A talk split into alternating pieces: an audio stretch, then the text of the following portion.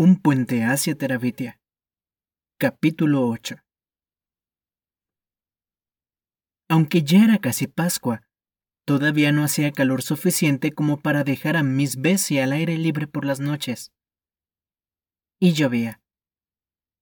Durante todo el mes de marzo llovió a cántaros. Por primera vez en años el agua llenó el cauce del arroyo. Y no era solo un hilillo, sino la suficiente como para que cuando cruzaban por encima columpiándose, sintieran un poco de miedo al mirar el agua corriendo por debajo.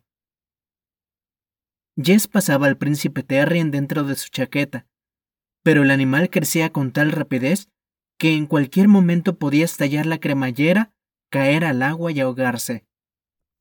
Él y Brenda ya andaban peleándose a ver qué ropa iban a llevar para acudir a la iglesia.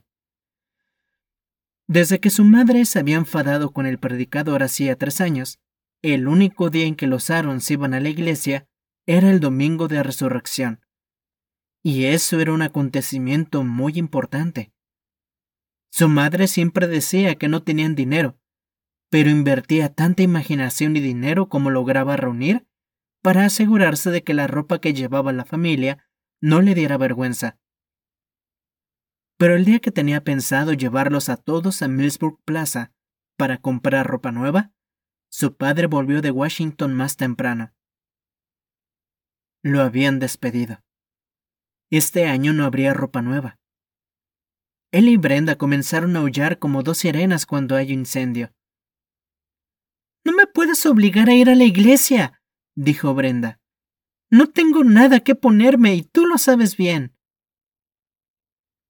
Eso es porque estás demasiado gorda, murmuró Mabel. ¿Has oído lo que ha dicho mamá? Voy a matar a esa niña. Brenda, ¿quieres cerrar el pico? dijo su madre con severidad. Luego añadió con tono hastiado. Tendremos que preocuparnos de muchas más cosas que de la ropa de Pascua. Su papá se levantó ruidosamente y se sirvió café de la cafetera que estaba sobre la estufa. ¿No podemos comprar algunas cosas a cuenta? dijo Ellie con voz que quería ser persuasiva. Brenda interrumpió. ¿Saben lo que hace alguna gente? Compra alguna prenda a cuenta, se la ponen y luego la devuelven diciendo que no es de su talla o algo por el estilo. En las tiendas no les dice nada. Su padre se volvió lanzando una especie de rugido. En mi vida he escuchado semejante tontería. Ya has oído a tu madre. Cierra el pico, niña. Brenda se cayó, pero hizo estallar con toda su fuerza el globo que formaba con su chicle, para demostrarle que no se daba por vencida. Jess se alegró de poder escaparse al establo, y a la complaciente compañía de Miss Bessie. Le llamaron. ¿Jess? Leslie, entra. Primero echó un vistazo y luego se sentó en el suelo cerca de su banqueta. ¿Qué de nuevo? No me preguntes. Tiró rítmicamente de las ubres y escuchó el pling pling pling que hacía la leche al caer en el cubo. Va todo mal, ¿eh? Han despedido a mi padre, y Brenda y Ellie están hechas unas furias porque no hay ropa nueva para Pascua. Lo siento mucho. Lo de tu padre, quiero decir. Jess sonrió. Sí, desde luego no me preocupan nada esas dos. Conociéndolas, sé que se las arreglarán para sacar ropa de alguien. Te darían ganas de vomitar ver cómo intentan llamar la atención en la iglesia. No sabía que fueras a la iglesia. Solo en Pascua. Se concentró en las calientes ubres. Me imagino que crees que es una tontería o algo así. Tardó un minuto en responder. Estaba pensando que me gustaría ir. Dejó de ordeñar. A veces no te entiendo, Leslie. Bueno, nunca he estado en una iglesia. Será una experiencia nueva para mí. Él volvió a su tarea. ¿No te gustaría? ¿Por qué? Es aburrido. Bueno, prefiero comprobarlo por mí misma. ¿Crees que tus padres me dejarían ir con ustedes? No puedes llevar pantalones. Yes, Arons. También tengo vestidos. Un milagro más. Oye, dijo Jess, abre la boca. ¿Por qué? Tú abre la boca. Por una vez, ella obedeció. Le envió un chorro de leche caliente a la boca. Jess Arons. Su nombre le salió confuso, y la leche le caía por la barbilla al hablar. No abras la boca. Desperdices una leche muy buena. Leslie comenzó a reír. Se atragantó y se puso a toser. Si pudiera encajar una pelota de béisbol con tanta seguridad, déjame probar otra vez. Leslie dominó sus risas, cerró los ojos y abrió solemnemente la boca. Pero ahora le tocaba a Jess reír y no pudo controlar la mano. ¡Tonto! ¡Me has dado en la oreja!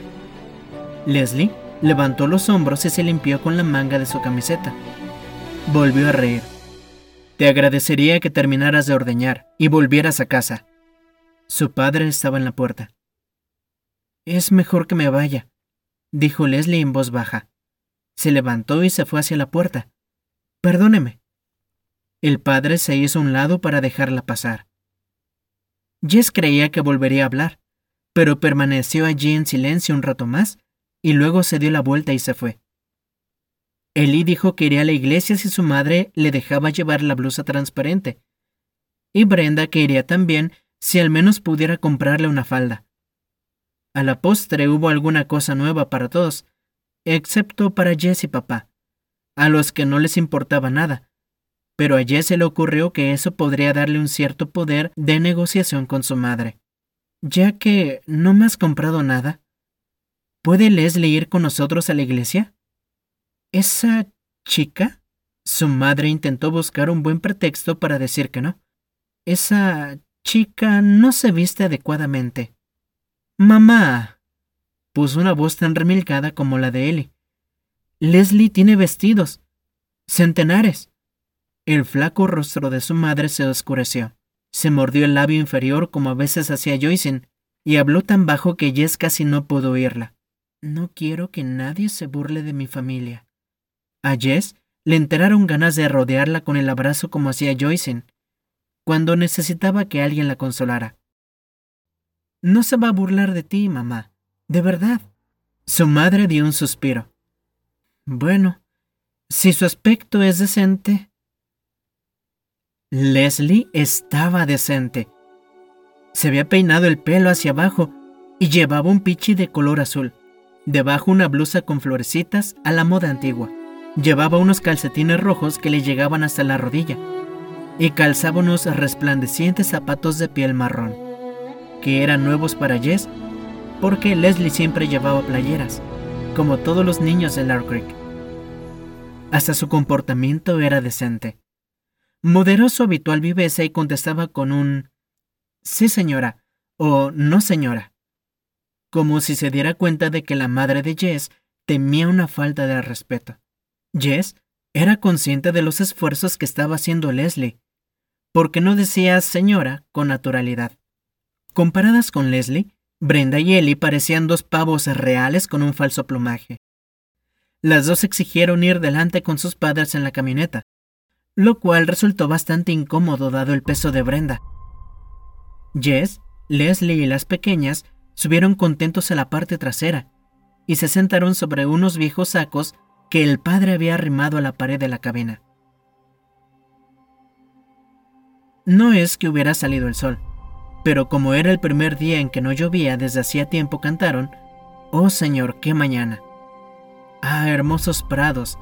Y canta, canta una canción, que les había enseñado la señorita Edmonds, y para Joyce, sonad campanas. El viento se llevaba las voces, Aquello hacía que la música sonara misteriosamente, dando a Jess una sensación de poder sobre las ondulantes colinas que se veían desde la parte trasera del camión. El viaje se hizo demasiado corto para Joyce, que empezó a llorar porque la llegada interrumpió el primer verso de Santa Claus llegó a la ciudad. que, después de Sonad Campanas, era su canción preferida.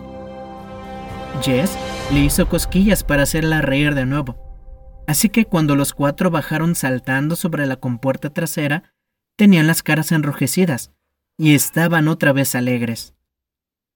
Llegaron un poco tarde, para satisfacción de él y Brenda, que así pudieron dar el espectáculo por el pasillo hasta llegar al primer banco, con la seguridad de que todos los ojos en la iglesia estaban fijos en ellas, y que todos expresaban celos. Dios, qué odiosas eran. Y su madre que había temido que fuera Leslie quien les hiciera pasar vergüenza.